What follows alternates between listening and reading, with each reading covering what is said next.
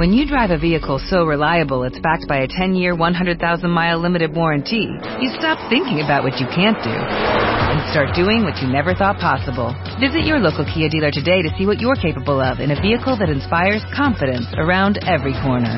Kia, movement that inspires. Call 800-3334-KIA for details. Always drive safely. Limited inventory available. Warranties include 10-year 100,000-mile powertrain and 5-year 60,000-mile basic. Warranties are limited. See retailer for details. Por primera vez en la historia de Europa, un medio radiofónico, Radio Libertad Constituyente, deja de lado la hipocresía y el eufemismo para decir que la monarquía de partidos no es una democracia. Los españoles no tenemos libertad política colectiva, pero ningún otro medio dice la verdad sobre el régimen de corrupción que nos gobierna. En las elecciones no se elige. Los diputados no representan a los votantes. Lo público se convierte en estatal y el Estado es propiedad de los partidos. Radio Libertad Constituyente. De 8 a 10 y media de la mañana y de 12 a 2 y media de la madrugada. Radio Libertad Constituyente.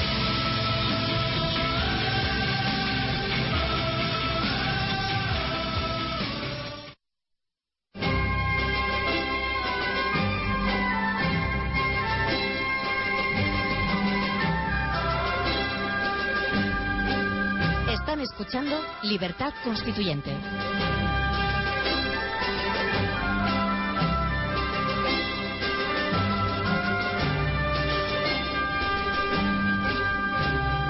Querida Almudena, ¿cómo estás hoy?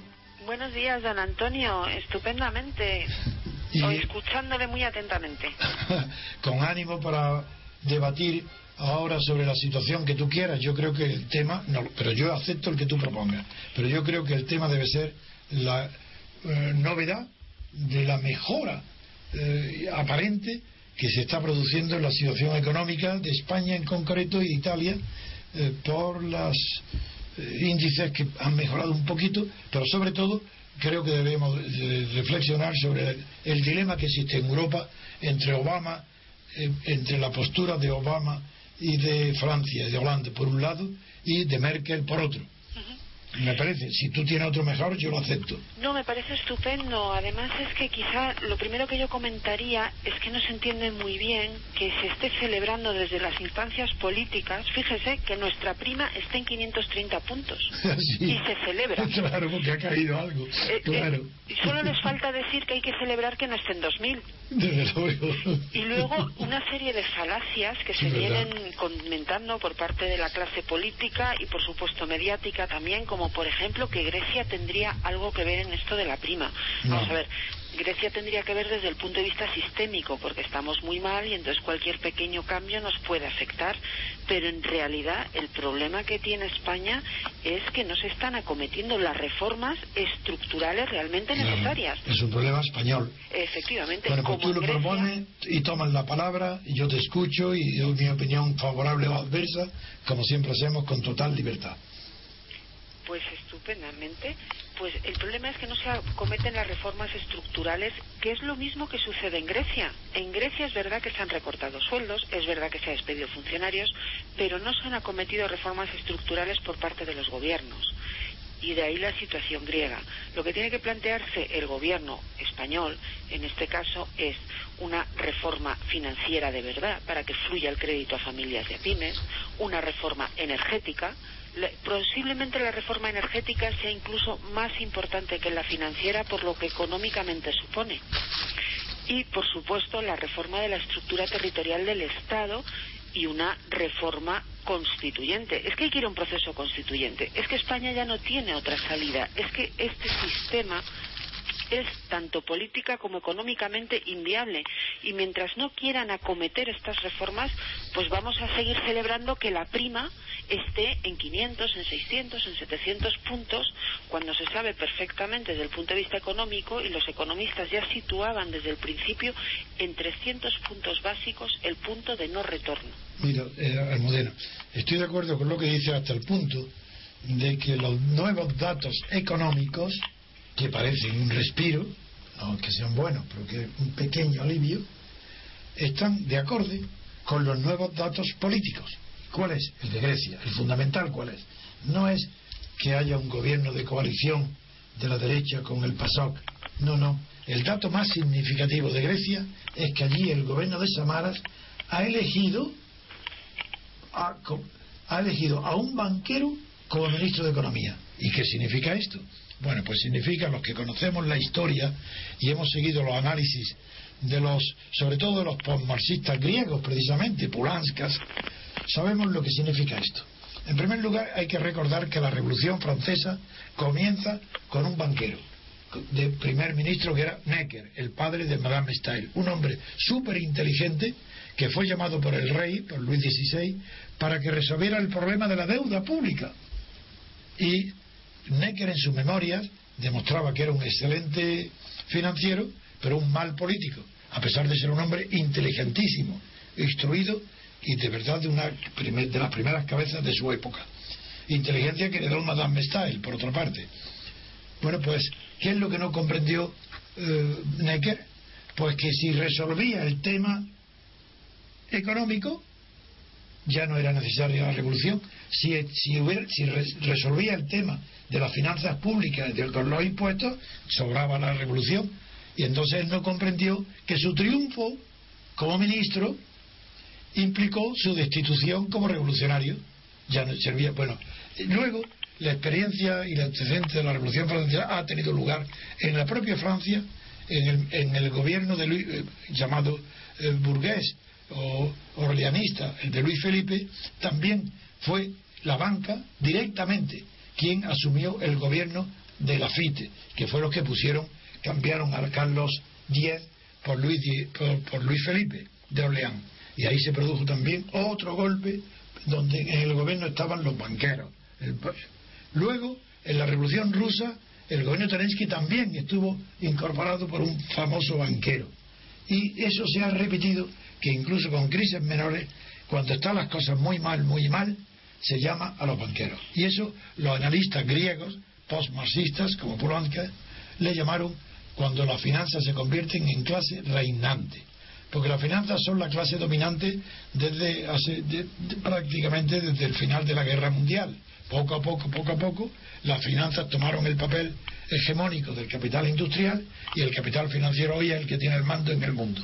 La prueba es las crisis que hay son todas por la poderío y la fuerza que tiene el capital financiero, que es el que controla Estado, gobierno, industria y tiene más fuerza que todas las corporaciones juntas. Ese llamado mercado financiero de la deuda lo está probando día a día.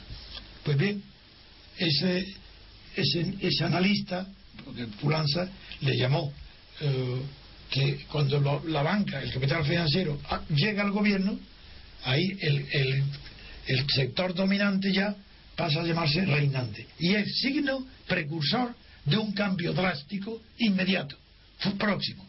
Bien sea revolucionario, entendiendo por revolucionario eh, con medios violentos, o bien revolucionario con medios pacíficos, que se entiende el cambio de sistema. Por eso yo, yo estoy viendo con mucho optimismo que el, el poderío político e institucional de la banca el poderío del, Banco Central, el poderío de los tecnócratas que se van imponiendo entre Europa, el poder de la banca europea está presagiando una nueva revolución política hacia la libertad, hacia una nueva constitución democrática, hacia un nuevo periodo de libertad constituyente. Ese es mi optimismo. Y sin embargo, fíjese, yo no puedo evitar la maldad que voy a comentar ahora. Seguro. Se está hablando de España y de Italia. De hecho, del Daily Telegraph, yo no voy a desprestigiar a los medios británicos que han publicado la preparación del posible rescate total de España e Italia, porque creo que es lo que va a suceder. Creo que estamos abocados al rescate total y desde hace ya tiempo. Pero, sin embargo, lo que me hace gracia es que fíjese usted, Mario Monti, es que ha fracasado el tecnócrata el tecnócrata que venía dando lecciones y que había sustituido a un presidente de gobierno que nos podía gustar más, menos, pero que había sido en cierta medida elegido por los ciudadanos. Un fracaso, en este caso, yo creo que de la Unión Europea. Cierto, participo también que, en primer lugar, los gobiernos tecnócratas no existen, porque lo que se llama tecnócrata no significa que gobierne la técnica ni el conocimiento, que va, lo que significa es que gobierna unos funcionarios puestos por el capital financiero, que es el que manda.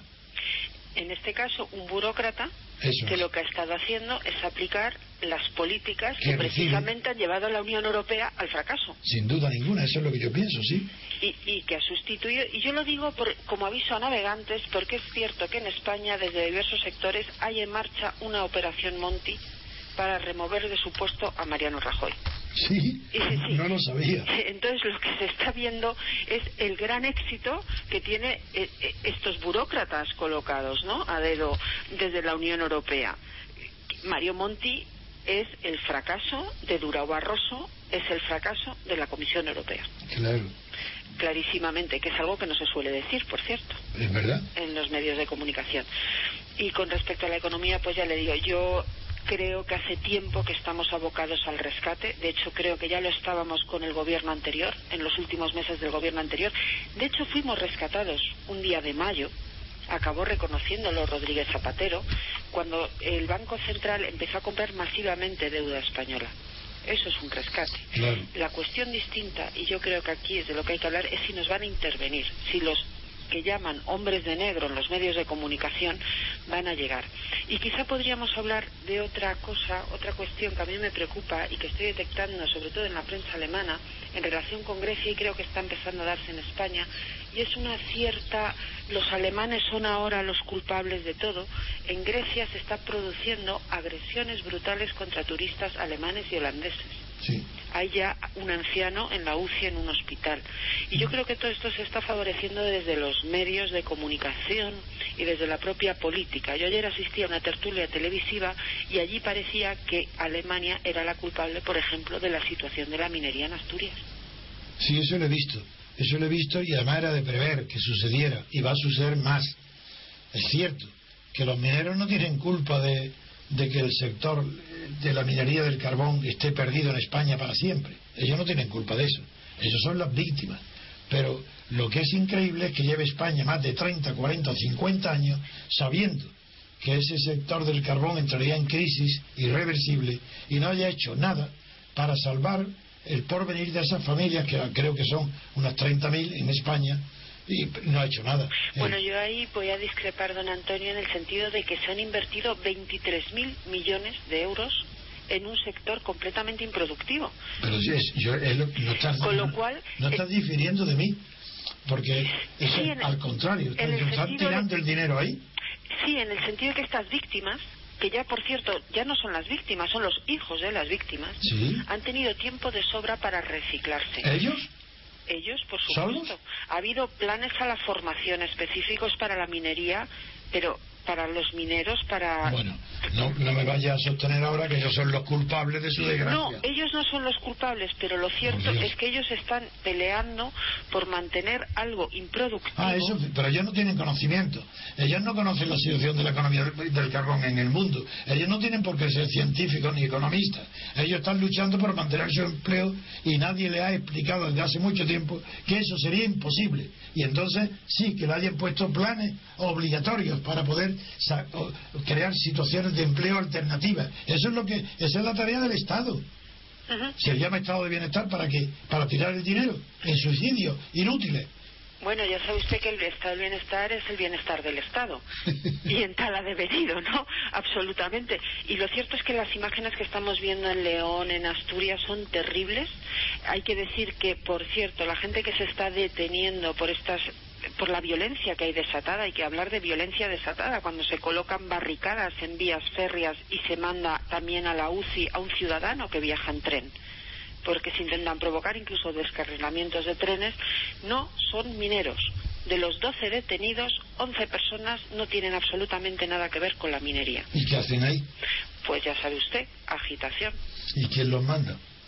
Pues me puedo imaginar que los mismos que mandaban cuando los estudiantes se manifestaban y los detenidos no habían pisado un aula en su vida. Pero eso no, es la- eso no son los partidos falsos de izquierda que están en el Parlamento. Esos serán más bien la extrema derecha. ¿Quiénes son? No, tiene pinta en este caso de extrema izquierda, eh, círculos, Ah. según la policía, cercanos a los círculos abertzales. Ah, Mm. Bueno, bueno. Así que de eso también podríamos hablar, porque ayer se conocía que el Tribunal Constitucional ha legalizado una marca blanca de ETA. Y a mí me parece muy bien. ha vuelto a enmendar la plana al Tribunal Supremo. Y a mí me parece muy bien desde el punto de vista jurídico. En ese tema sí que lo conozco. Ese sí que es un tema de mi competencia. Y ya en el año 2002 me pronuncié en contra de la nulidad de la ley de partidos, en contra de que se anulara eh, Batasuna, porque no se puede, eh, sobre todo en la ley de asociaciones, no se pueden condenar las intenciones futuras. Como ha dicho el, bien el, Constitucional hoy, el Supremo se equivoca. Están condenando delitos de intención que no se han cometido, pero que se pueden cometer. Se están prefigurando actuaciones futuras. Se está predeterminando la ilegalidad de actuaciones futuras. Eso es una monstruosidad jurídica. Y por fin, ya sé, ya sé, que en Europa incluso la influencia de España hizo que el Parlamento de Estrasburgo declarara válida la ley de partidos. Pero yo escribí un artículo entonces en el diario El Mundo diciendo que era completamente nulo y propias razones. Nunca fui rebatido, nunca. Siempre la gente, claro, sigue la corriente y los que no son juristas de esto no saben nada. Si no saben los catedráticos de derecho, ¿cómo van a saber los periodistas o los opinantes? Es imposible, el derecho es absolutamente incompatible con una con que el silencio sea condenatorio. No, no, no se puede obligar a nadie ni que se arrepienta, ni que declare, eh, eh, ni que declare que esté obligado a condenar los actos de terrorismo. Eso solamente se puede justificar en sitios donde la situación obliga a pronunciarse, como en el País Vasco, en determinados eh, sectores. Pero la ley del silencio, la ley latina que procede del derecho canónico, del que calla, otorga, es falsa eso no es verdad, eso nunca se pronunció en el derecho. La ley, el, código lo que dice es que eh, quien calla otorga si podía y debía hablar. Y eso se olvida. Entiendo, don Antonio, que lo que está usted diciendo es que no se deben tipificar los delitos preventivamente, de forma preventiva. Eso es monstruoso. Entonces, ¿qué hacemos con, eh, por ejemplo, con la ley de tráfico? la ley de tráfico se penaliza preventivamente, se multa a una persona. No, no, por Dios, bueno, tú no eres abogado, ¿no? No, no he ejercido nunca. Ya se nota mejor. Entonces respeta la eh, ciencia, lo que tú no dominas. Por no, pues, es que yo le pregunto. No, no, pues si me preguntas te lo diré. Sí. Yo le pregunto. Ahí no se está condenado nada preventivamente. Hay una ley que prohíbe la circular a más de 170 por hora. Punto. Ya está. Y que es una ley. Pero y esa ley que la ley tenga por objeto mm, eh, prevenir accidentes de tráfico, eso no tiene comparación posible con una asociación de personas que se declaran pacíficos, que no cometerán actos terroristas y que, porque esas personas tengan pasados de apoyo por lo que sea, se prejuzga que no es verdad, que están mintiendo. Pero ¿quién es, quién es el, el gobierno para eso allá los tribunales, cuando esas personas o esa asociación o ese partido legalizado cometa el menor acto de terrorismo o de posible terrorismo, que los jueces lo condenen, pero no los gobiernos, no el legislador. Ajá. No, si, si yo no discrepo usted, lo que pasa es que quiero clarificar el asunto. No, no, es que en sí mismo el, ir a 200 por hora o circular en dirección contraria en sí mismo eso no es preventivo. Sí, se penaliza que preventivamente se va a causar daño a terceros. No, no, no, pero quiero decir, eso en sí mismo es un daño. Es decir, circular en dirección contraria, pues evidentemente es casi tan seguro que haber un accidente que está prohibido. Pero eso, no, no, es comparable con una, un partido de personas que se declaran partidarios de la paz que no utilizarán en su estatuto, no utilizarán actos violentos, bueno, vamos a ver. una persona jurídica no puede ir a la cárcel. Y sin embargo es lo que se está haciendo. La consecuencia de eso es que penalizaría la persona jurídica, que ya se está preparando esa ley. Es decir, que una, una persona jurídica, una persona moral, puede ir a la cárcel, ser encarcelada. Pero ¿cómo? Pero ¿cómo se pueden sostener estas brutalidades? Podrán ir a la cárcel sus responsables, los administradores, pero la persona moral, la persona jurídica, pero esa se escapa por entre las rejas. ¿Dónde está? ¿Cómo puede ser ese cuerpo metido en la cárcel? A esas son las consecuencias que conduce este desconocimiento de lo que es la esfera del derecho. Ese, esa es la consecuencia. Y sin embargo, en cierta forma, esta sentencia no ha dejado una vez más retratado la politización de la justicia en el sentido de que hasta podíamos adivinar qué iba a votar cada magistrado. Eso, eso es otra cuestión y tienes toda la razón. Eso es otro. Que la justicia en España no es independiente es una evidencia. Entonces, al ser evidente que no es independiente, también es asimismo evidente que tendrá en todo lugar y en todas circunstancias la politización de la justicia.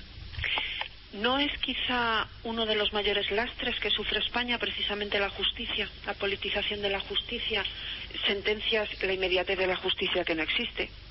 Eh, pero casos que afectan a los ciudadanos en su día a día y, tienen un problema y tienen sentencias dentro de tres, cuatro, cinco, seis años, sentencias claramente de corte político que se están dictando, que no hay división de poderes, en resumen. Y al no haber división de poderes, no podemos hablar de democracia en España, ¿verdad, don Antonio? Eso está claro. La, falta de independencia de la justicia se manifiesta todos los días. Entre otras, que ella no es independiente y de, por menos mientras haya un ministro de justicia y un fiscal general del Estado, no hay justicia independiente. Segundo lugar, mientras no haya un presupuesto separado e independiente para la administración de justicia, un presupuesto que no dependan los jueces, ni sus sueldos, ni sus promociones, ni sus dietas, ni los divas, mientras no, tenga un presupuesto independiente, no hay independencia de la justicia. Tercero, mientras no haya una policía judicial independiente del Ministerio del Interior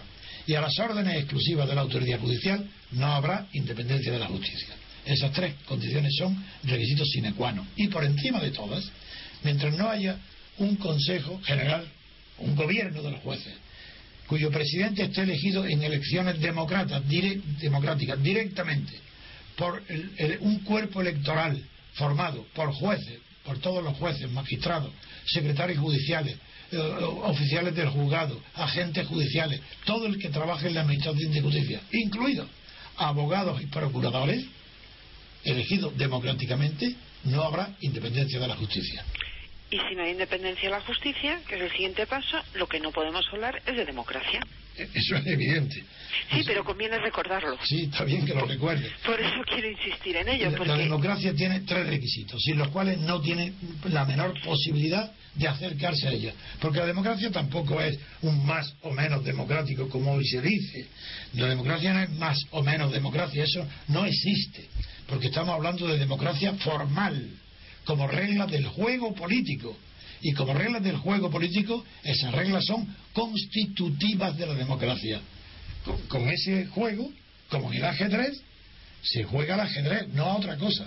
Porque si el caballo, el castillo, la torre o la reina no obedecen a los movimientos constitutivamente constituidos en la propia regla, no habrá ajedrez. Se jugará a otra cosa, pero no a ajedrez. En la democracia pasa lo mismo. Las reglas de la democracia son constitutivas del juego.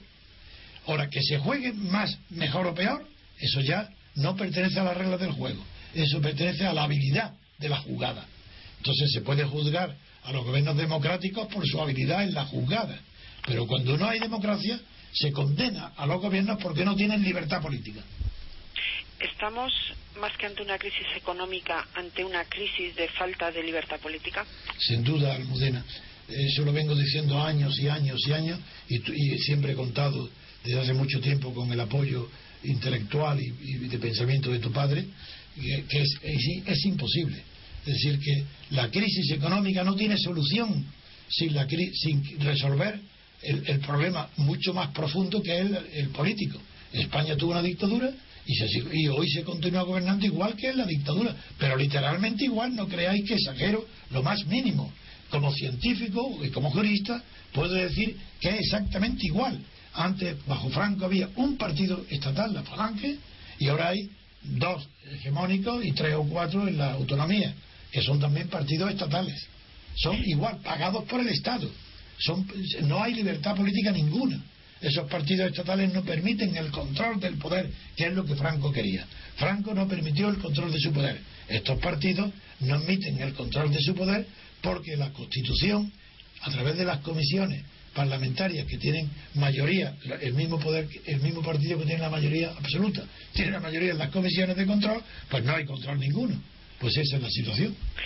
¿Y no cree usted, usted decía al principio que usted se mostraba eh, optimista con lo que está sucediendo? Sí, ligeramente optimista.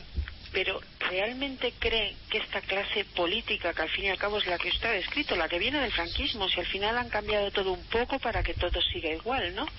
En definitiva, ¿se va a suicidar? ¿O cómo podemos desde la sociedad civil provocar el cambio, el cambio necesario que nos devuelvan lo que nos pertenece, que es la libertad política? Eso sería muy difícil de exponer en una hora, ni dos, ni tres, ni cuatro de la radio. Lo que sí quiero decir es que eso, está expuesto en mi libro, La teoría pura de la República, cuyo último capítulo es la acción para conseguir la libertad política en un periodo de libertad constituyente. Hay que abrir un periodo de libertad constituyente. Eso, eh, conforme peor está la situación en la economía, más se abren los ojos hacia una solución política. Pero tampoco eh, yo soy partidario de cuanto peor mejor porque también sé por mi conocimiento profundo de la historia de las revoluciones que los grandes cambios políticos no se producen cuando las cosas están peor económicamente, sino cuando, habiendo estado peor, comienzan a mejorar. Eso pasó en la Revolución Francesa y en la Revolución Rusa. Y en este sentido es el 15M, les he oído hablar antes de él en el informativo, es una oportunidad perdida. No, no, no, es que no, no tuvo la menor oportunidad porque el propio inspirador, los libros ese, son reformistas, son gente que no, no quiere revolucionar nada, que además todo eso consiste en pedir. Son movimientos de indignados que piden a los gobernantes que sean buenos y benéficos. En realidad lo que piden es más de lo mismo. Están pidiendo más de lo que les ha llevado a, a, Europa a la quiebra. Sí, no, eh, son ignorantes, son personas que no saben nada de política. Y muchísimos de ellos, cuando se habla de 15M hay que distinguir entre los millones de personas que participaron en el movimiento, centenares de miles, y los que hoy lo oyen con simpatía porque no saben lo que es, y los que lo promueven. Los que lo promueven son unos pedantes que son ignorantes por completo, pero no saben nada de historia, y creen que ellos de repente pueden decir, democracia real ya. Y democracia real para ellos es que los bancos no ejecuten la hipoteca, no saben que para eso hace falta reformar el Código Civil, la ley hipotecaria, que son procesos que requieren décadas, porque lo que están pretendiendo es la revolución no del mundo político, sino de la sociedad civil, de la economía, de los fundamentos de la civilización actual, buena o mala, pero esa es la que hay. Yo no, yo soy mucho más modesto. El movimiento que yo pretendo es la revolución política, exclusivamente política, formal, para introducir las libertades políticas y que con esas libertades asegurada la libertad política, se abra el debate sobre la igualdad y la desigualdad, que es otro tipo y otra concepción de la democracia que se llama material o social, pero que esa nunca se alcanzará porque ese es un ideal, pero no una forma. Podríamos entonces asumir que el 15M en realidad es un movimiento del qué hay de lo mío. Pues sí, bueno, me hace gracia, porque eso fue Natalio Riva el que decía el que decía que hay de lo mío, las masas que le decían colócanos a todos. Claro, sí, es lo mismo. Pero me hace reír porque es folclórico. Pero sí, el que hay de lo mío, no, sí. Eh, pero no es por sectores, en general es mucho peor. El que hay de lo mío es concreto. Se sabe lo que pide, sabe lo que es suyo, sabe lo que está pidiendo, que le den ventaja que otros, que otros lo han recibido y él no. Esto del 15 mes peor. Es que quieren, de golpe, ellos, no sé por qué, pasándose horas y horas y horas para saber quién tiene la voz, si uno primero, igual que están en las carnicerías o en los supermercados pidiéndose a la vez, pues ellos no saben ni siquiera quién tiene la vez y quieren resolver temas cuando no han resuelto el tema fundamental, que es el de quién decide y cómo se designa a los que deciden. Y eso es lo que ellos ignoran por completo, que existe una historia y ellos quieren descubrir el Mediterráneo cada día mediante tonterías, a cual más, más loca. Aparte que el 15 me da la impresión que es un movimiento que interesa, que interesa al sistema, que Muchísimo, eso es evidente, eso está claro.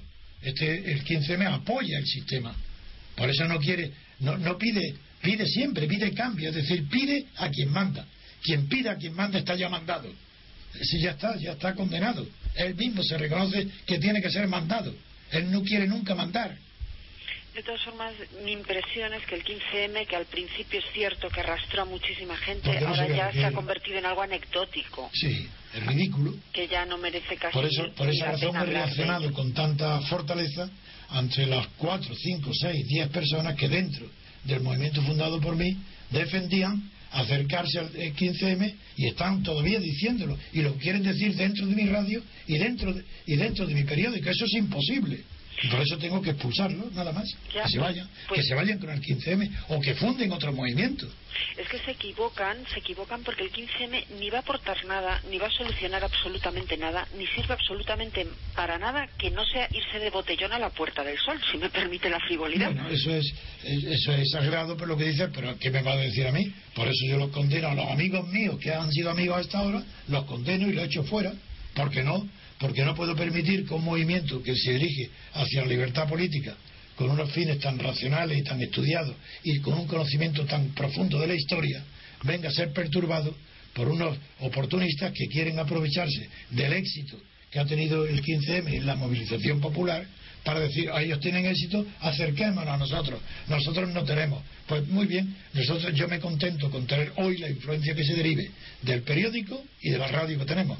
Y ya veremos cuando llegue el momento de la acción en la calle, eso es otra cosa. Pero hoy yo no lanzo a nadie a la calle porque soy responsable y no puedo lanzar a nadie. Otra cosa sería que hubiera una abstención masiva. Entonces, claro que me pondría yo al frente en la calle para deslegitimar definitivamente a la clase política. Pero sin una abstención masiva, yo no hago ese movimiento, porque sería suicida. ¿No está ya deslegitimada la clase política ante los ojos de los ciudadanos? Basta con ver las encuestas del CIS, ¿no? Que el tercer problema para los españoles es precisamente la clase política. Está deslegitimada en su conciencia, pero no en su acción. Y en la acción de las masas de millones es ir a votar a las urnas. Y eso, mientras eso exista, no hay manera de acabar con el sistema. Por eso insisto en que no hay más, queramos o no, de momento que la abstención activa. Eh, es que desde los medios de comunicación eh, lo que se ha estado vendiendo durante años es que votar no era un derecho, era prácticamente una obligación. Y que Eh, además el que eh, no vota no tiene derecho a protestar. Eso es, Esto eso- se oye habitualmente. Eso fue heredado del franquismo y sigue siéndolo. Siento dice, si no, si quieres protestar, vota. Y es todo lo contrario, porque me abstengo, tengo derecho a protestar, porque no os considero, eh, protesto de que estáis ahí. Y mi el primer acto de protesta es que no os voto, no voto a nadie. Y sin embargo, don Antonio, esto yo comparto su opinión, pero me gustaría que lo explicara a la audiencia. Hay mucha gente que dice, pero en realidad la abstención no sirve para nada. Y ponen como ejemplo el Estatut de Cataluña, que fue votado solo por un 30%. Sí. Y sin embargo, ahí está. Lo he dicho antes en el informativo, pero no me importa repetirlo. Es que la deslegitimación que produce una gran abstención tiene que ser por lo menos superior al 50% para que, dada que una convención es la que dice que, la, que existe una legitimación de las decisiones cuando está apoyada por el 50% de los afectados, suponiendo que un censo fuera de los afectados, el de Cataluña, para que la abstención sea superior al 50%, ya se produce una deslegitimación, pero no una deslegalización, siguen siendo legales. Y los cínicos de la clase política no os va a dimitir nadie, porque se deslegitimen. Pero el ciudadano ya ha perdido, ante el ciudadano ha perdido la autoridad moral. Una clase política que no tiene el 50% de apoyo ya no tiene autoridad moral. Y ahí, en esa falta de autoridad moral, en esa debilidad, es donde empieza la acción de la oposición, que ya no es la abstención, son las manifestaciones contra esa eh, clase política que ya está deslegitimada. Y lo que hace un año antes de la abstención, o hace un mes, o dos meses, o un día antes de que se deslegitimen, parecía imposible, una vez que se produce la abstención, parece posible ya lo que antes, unos meses antes, parecía imposible, que es sustituir esa clase política corrompida por nuevos ele- elegidos por elecciones libres y por un pueblo ya educado en la libertad. O sea que volvemos a tener motivos para el optimismo, Yo porque sí. la abstención de hecho se está disparando. Yo estoy optimista porque veo que, aunque muy lentamente, pero claro, tengo muchos años, pero yo veo que se está cada vez. Mira, cuando yo, cuando se vino la monarquía de Juan Carlos y yo me opuse al pacto de la, de la clase política, de la, a la integración de los PSOE y del Partido de Izquierda Unida y de los catalanes y de los vascos en, el, en la monarquía de partidos, era yo la única voz que decía lo que, hoy- lo que hoy estás diciendo tú. Es la única persona, no es que había dos, no había más que una, que era yo. Bien, eso hoy son millones de españoles, tres, cuatro, probablemente cinco millones de españoles que piensan exactamente igual que yo. No saben que soy yo el que he provocado en una lucha permanente durante treinta y tantos años este resultado. Ni me importa que lo sepan, ni lo quiero. ellos ya piensan por sí mismos, ven por sí mismos que los representantes no representan a nada, que las elecciones el partido que pone los candidatos es el mismo que es representado por el mismo que los representa, sabe que no hay separación de poderes, sabe que los jueces no son independientes. Lo que yo decía en solitario hace 36 años, 35 años, hoy son 5 millones. Por eso soy optimista. Lo que yo no soy optimista es la rapidez, porque hace falta mucho tiempo, mucho tiempo y mucha experiencia para darse cuenta de lo que para una persona inteligente y observadora lo ve en un minuto el pueblo necesita a lo mejor 50 años.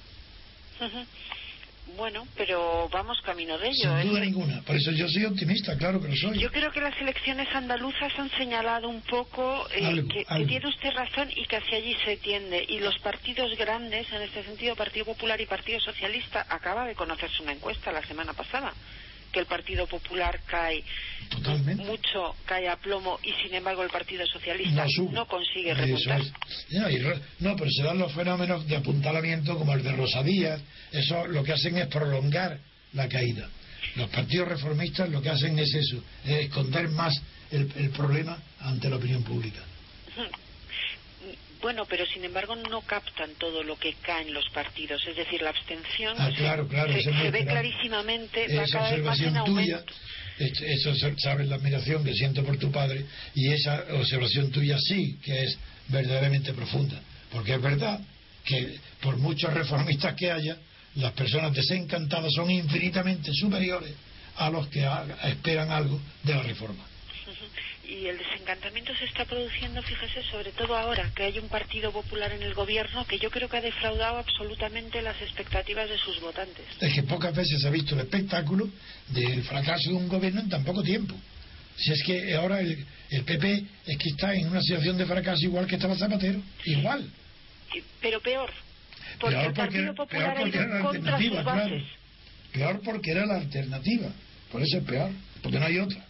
Claro, y porque quizá lo que sus electores esperaban de él es justo todo lo contrario a lo que, está haciendo el Partido Popular. Pero si es que hay poca porque eso sí que es verdad que está muy bien analizado por las personas intelectuales, filósofos, y que hay muy pocos, pero los hay, que ya han visto con claridad que en España hay un solo partido, que es la socialdemocracia, interpretado de una manera más conservadora, que sería en este caso el PP, de otra manera un poco más loca, porque el diálogo de civilizaciones es una locura, como otra y parecida de Zapatero, pero que parece más abierta, y, pero son en ambos casos socialdemocracia.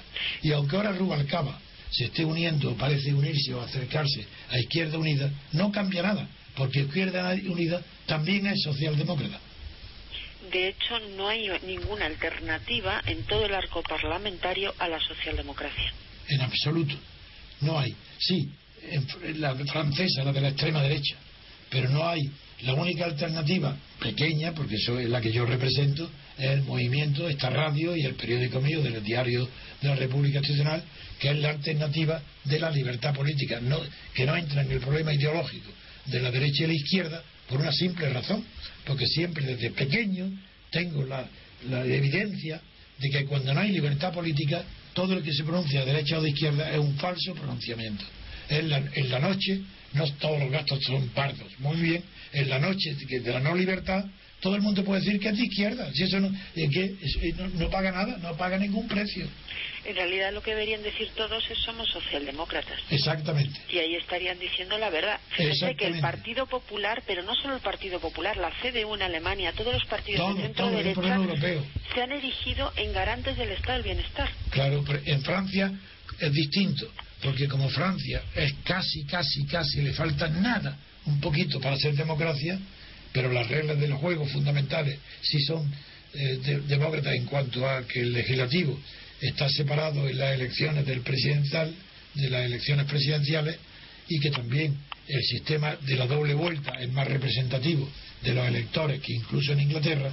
A pesar de eso, por eso en Francia siempre se espera que salga algo nuevo y distinto y sí, sale algo distinto de la socialdemocracia, pero no en lo, distinto allí es el, FN, el Frente Nacional, que está queriendo una fuerza que no, que no sería justificada por sus ideales, pero el fracaso de la socialdemocracia lo que hace renacer en Francia a la extrema, a lo que se llama extrema derecha, que la, la verdad que yo pienso que es la derecha. ¿no? De extrema no le veo que tenga nada porque ya no hay no, no, no hay violencia en la derecha. Extrema cuando la violencia está incorporada, como es el nazismo. Pero el FN yo no lo veo que sea nazista, veo que es nacionalista extremo, pero no, no ni fascista ni nazista, aunque tenga muchos postulados inaceptables para un demócrata o simplemente para un partidario de la libertad política. Bueno, pues es que en realidad casi todos los partidos eh, actuales tienen muchas cosas objetables para cualquier partidario de la libertad política, puesto que ninguno la defiende. Primero es, no hay, es una diferencia de grado. No, pero hay otra sustancial, más grave todavía, que todos los partidos son estatales. Es decir, son enemigos de la sociedad. Porque son estatales no solo porque viven del Estado, pagados por el Estado, sino porque, como definió yo a la jurisprudencia del, del Tribunal Constitucional Alemán de Bonn, son órganos del Estado, definidos en Alemania así, son órganos del Estado. ¿Cómo, ¿Cómo, los partidos políticos van a defender la libertad política si son órganos del Estado? Si, las, si la libertad política es contra el Estado. Eso, eso es evidente.